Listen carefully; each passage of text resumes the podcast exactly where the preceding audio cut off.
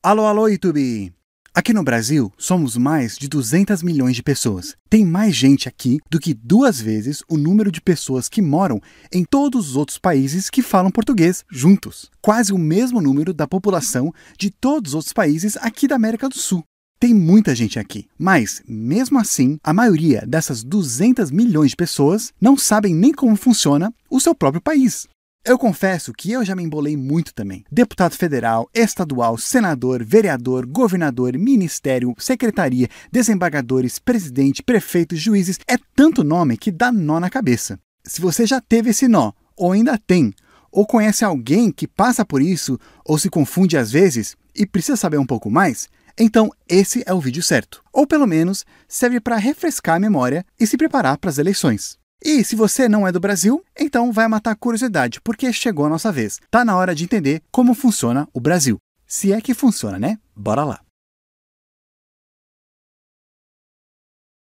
Mesmo com eleições a cada dois anos, ainda tem muita gente que não sabe ou se confunde quem é quem e o que, que faz. Aí, na hora de votar, escolhe um com mais confiança e os outros meio que no chute, ou só vota no partido em geral. Todo mundo sabe muito bem quem é o presidente da República e que é bem importante. Mas basicamente só isso. Muitos nem sabem o que, que ele faz, o que pode ou não pode fazer, e muito menos o que os outros fazem. Inclusive, grandes partes dos brasileiros nem fazem ideia que os outros podem até ter mais poder que o próprio presidente, dependendo da situação. Tem vezes que, mesmo se você colocar Jesus lá no Palácio do Planalto, que é onde o presidente trabalha, ele mesmo assim não vai conseguir fazer nada se não tiver um Congresso que apoia.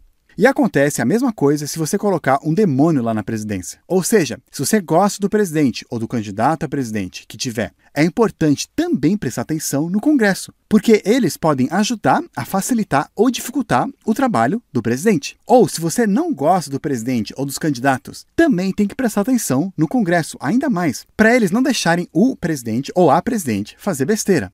Vamos ver como funciona. Sabemos que o Brasil é uma república. Isso também quer dizer que o país é uma democracia do tipo indireta. Diferente de democracia direta, onde a população toma todas as decisões do governo diretamente, democracias indiretas, a população escolhe pessoas que vão tomar essas decisões por elas. Essas pessoas são escolhidas através das eleições e, teoricamente, seguindo algumas regras, qualquer brasileiro ou brasileira pode se candidatar. Para se candidatar e ganhar eleições, as pessoas com ideias semelhantes se organizam para juntas terem as suas ideias representadas. Isso é um partido político. No Brasil, todo mundo que quiser se candidatar para qualquer cargo tem que entrar em algum partido, esse partido tem que aceitar essa pessoa e lançar a sua candidatura. A maneira que escolhemos essas pessoas para nos representar, ou seja, a maneira que fazemos as eleições, depende do cargo. Tem alguns métodos de eleições diferentes, e eu tenho uma série inteira sobre vários tipos deles. Dá uma olhada na playlist depois e aproveita, já se inscreve e curte este vídeo para ajudar que mais pessoas possam ver essas informações básicas antes delas irem nas urnas escolher as próximas pessoas que vão nos representar. Tá bom, uma vez escolhido, essas pessoas e partidos que ganharam a maior parte dos votos formam um governo e lá eles vão tomar as decisões em nosso nome. Ou seja, todas as leis e ações que eles fazem em teoria, são ações e leis que a maioria do povo concorda. Então, em teoria, o povo que dá poder para esse governo governar. Isso que é uma democracia, basicamente. Esse poder ele é dividido em três partes aqui no Brasil, que provavelmente você já ouviu falar: legislativo, executivo e judiciário. O poder legislativo, ele legisla, ele escreve as leis que vivemos. Ele também define quanto que nós temos que pagar de imposto para o governo e quanto que esse governo vai poder gastar. O executivo, então, executa as leis. Ele cuida da segurança, colhe esse dinheiro dos impostos e usa. O judiciário, ele vê essas leis, se elas estão sendo cumpridas certinhas e julga quem não as cumpre. Aliás, desses três, o judiciário ele é um pouco diferente. As pessoas lá, a população não escolhe como nos outros. Alguns fazem concursos e outros são escolhidos pelos políticos. Tem outro vídeo que eu também explico um pouquinho melhor sobre o judiciário, dá uma olhada também.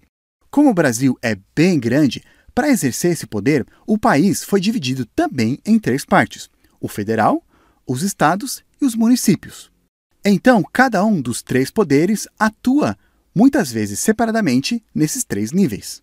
As pessoas escolhidas, que chamamos de políticos, então recebem cargos diferentes dependendo do poder e de qual nível elas estão. Vamos ver do menor para o maior. O nível municipal são as cidades. Lá, o político escolhido no executivo se chama prefeito e no legislativo se chama vereador. Os vereadores trabalham na Câmara Municipal. O número de vereador depende do número da população daquela cidade. E lá eles propõem leis para somente aquele município. Fiscalizam o prefeito e decidem como que o dinheiro do município deve ser usado. Todo vereador também tem pessoas que trabalham ajudando ele ou ela. Essas pessoas são chamadas de assessores. Já o prefeito trabalha em um outro prédio, na prefeitura. Ele arrecada o dinheiro dos impostos municipais e, junto com o legislativo, decide como que vai usar. Ele gasta esse dinheiro bancando os serviços públicos, como educação, saúde, infraestrutura, segurança, etc. Para ajudar o trabalho nessas várias áreas, o prefeito também contrata algumas pessoas que são chamadas de secretários. Esses secretários vão administrar diferentes áreas em nome do prefeito, organizando uma secretaria. Quando você vota em um candidato a prefeito, você está basicamente votando no seu vice, que é aquela pessoa que vai substituir o prefeito caso ele saia do cargo ou caso ele viaje, e também toda a sua equipe de secretários.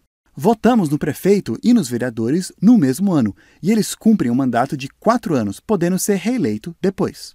Subindo de nível, vamos para o estadual agora. Lá, o político escolhido para cuidar do poder executivo se chama governador, e do legislativo, os deputados estaduais.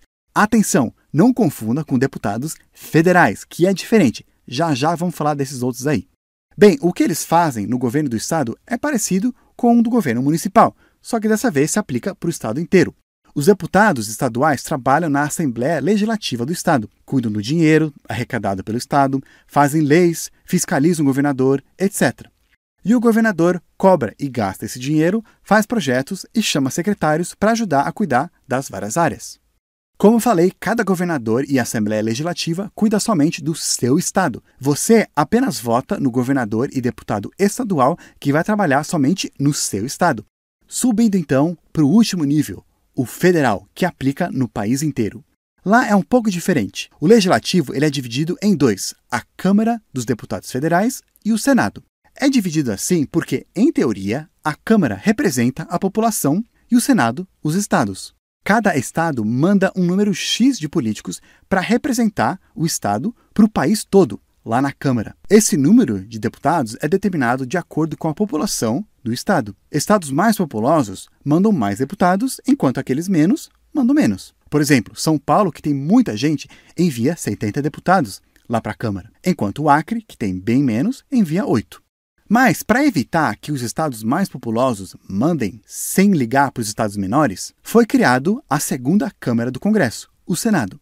Nele, todos os estados mandam o mesmo número de senadores para representar o seu estado para o país todo.